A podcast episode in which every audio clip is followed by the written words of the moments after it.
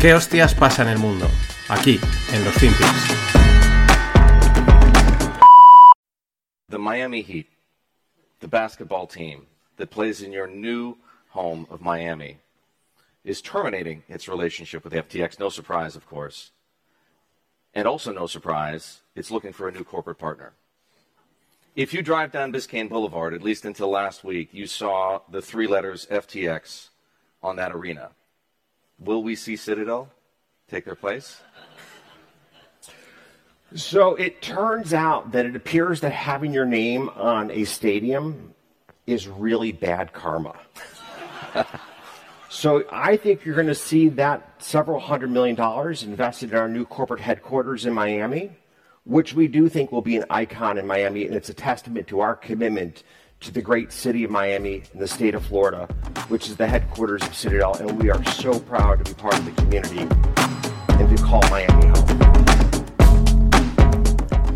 Hola, no financieros. Vamos con otro FinPix. Este que veis será Ken Griffin, fundador de Citadel, haciendo un poquito de sorna muy suave eh, de FTX, ¿no? Porque Legends era también, bueno, ha patrocinado, bueno, se han gastado el dinero en mil sitios, en la Super Bowl, en el World Economic Forum y en el Miami Arena. Era el FTX Arena, eh, donde juegan los, los Miami Heat, el equipo de baloncesto, ¿no? Y Ken dice con bueno, con una poquilla de guasa así, suave, ¿no? Que poner tu nombre en un estadio da mal karma, a, tenor de, de, los hechos, ¿no? Después él continúa alabando pues, la ciudad de Miami, a la que han movido los headquarters desde Chicago. Eh, Citadel, que es uno de los grandes hedge funds y market makers del mundo, ¿no? Pues ha movido los, headquarters desde la ciudad del viento a Miami, en otro ejemplo de la huida interna que se lleva produciendo en Estados Unidos entre estados con impuestos altos y políticas demócratas, como California o Chicago, demócratas woke, a estados con bajos impuestos y sin trabas, como Florida o Texas, que casualmente son republicanos. El caso eh, de Citadel es todavía más llamativo, porque si veis mm, otros vídeos de Ken Griffin, hay uno que sale en el Economic Club de Chicago y tal, pues ha sido un gran contribuyente de Chicago, es un gran amante de la ciudad, eh, la ha lavado, la ha defendido, ha metido dinero a sus obras de arte, en fin. Es como. Él ha sido. Es muy de Chicago, ¿no? Y. Pero claro, hay un momento en el que el atraco es tal que es imposible quedarse quieto, ¿no? Y se han ido a Miami como otras muchas empresas. Pero volviendo a FTX, eh, lo que escuchábamos es a un tiburón de Wall Street haciendo una broma suave del tema. A mí me gustaría escucharle a él y a otros tantos a puerta cerrada, porque creo que el descojón y las faltadas deben de ser épicas.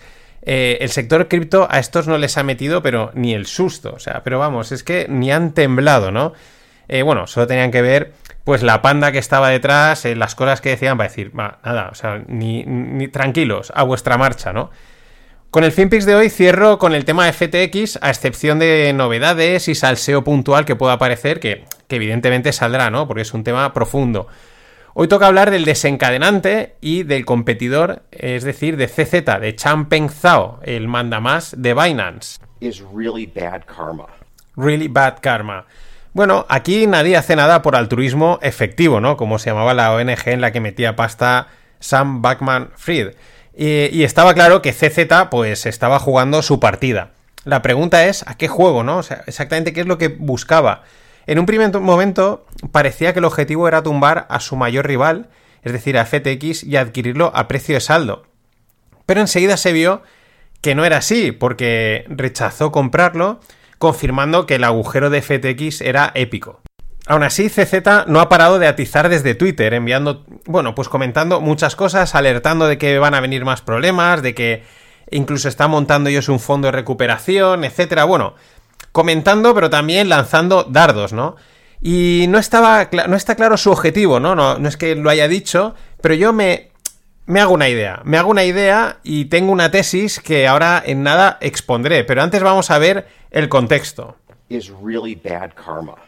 Hace unos días eh, publicaba un FinPix con el título Liquidez es la nueva niña bonita, ¿no? Eh, de hecho, eh, tanto Sam Backman Fried como CZ en sus tweets, en sus comunicados, sobre todo en los tweets, que es la forma de comunicarse respecto a esta crisis, pues es el donde han focalizado el problema, que esto era un problema de liquidez en los hechos. Decían, no, activos tenemos y tal, pero lo que pasa, el problema es de, liquidez, ¿no? De, de flujo, de cash.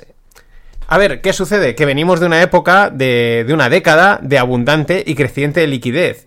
Y ya desde la pandemia, pues ya ha sido como abrir la presa de las tres gargantas, ¿no? Ya ha sido el chorreo, vamos, o sea, desbordar la liquidez por todos los lados. Yo lo llevo comentando mucho porque lo he leído y lo he visto en los mercados, ¿no? Que cripto era un proxy de liquidez del sistema. En cuanto aparecía liquidez en el sistema, pues el primero que lo reflejaba era el sector cripto, con esas impresiones de tetera mansalva, esas subidas verticales casi de Bitcoin, etcétera, ¿no?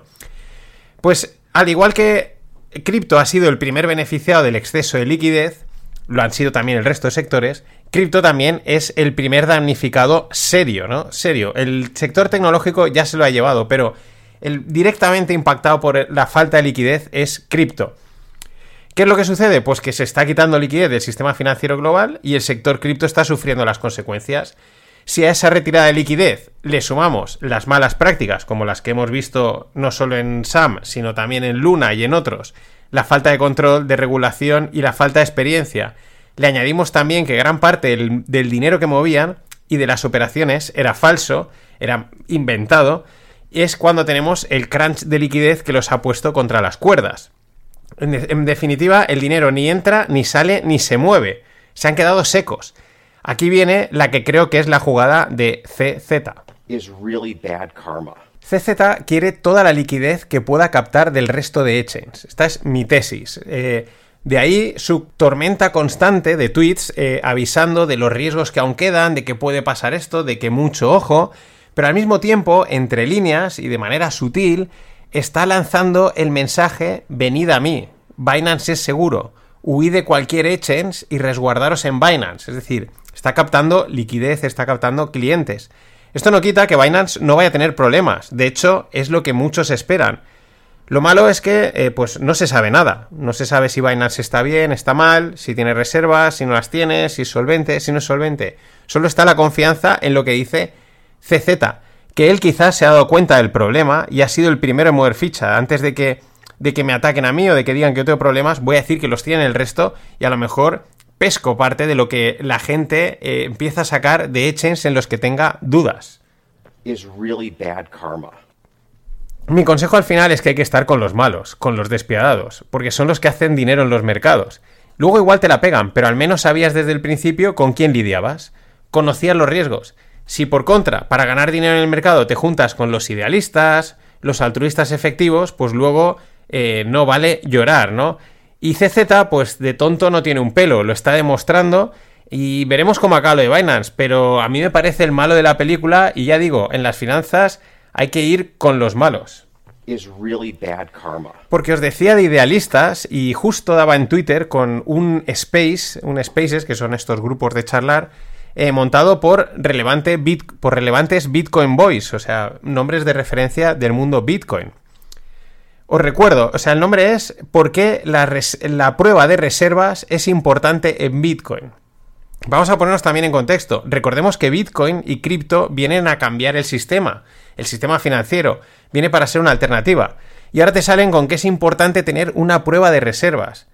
Y dices, pero vamos a ver, si justo eso es lo que se pide a los bancos e instituciones financieras de toda la vida. Se les pide mediante regulaciones que tengan reservas, que estén auditadas, que se sepa cuánto tienen en activos y cuánto, y cuánto tienen en pasivos. Es la regulación, es el propio sistema financiero que es mecanismos de seguridad. Y ahora estos vienen a decir, oye, ¿por qué es importante tener esa prueba de reservas? Como que llegan tarde o como que están dando un rodeo enorme creando ese sistema alternativo para luego llegar al mismo sitio y decir, ah, pues es que esto ya estaba montado. En fin, y la semana que viene, de lunes a. de viernes a lunes, que será el fin de Black Friday, eh, pues volveré a abrir las puertas del Club No Financieros, a cuota y título de cofundador. Así que está a tanto, del viernes al lunes de la semana que viene.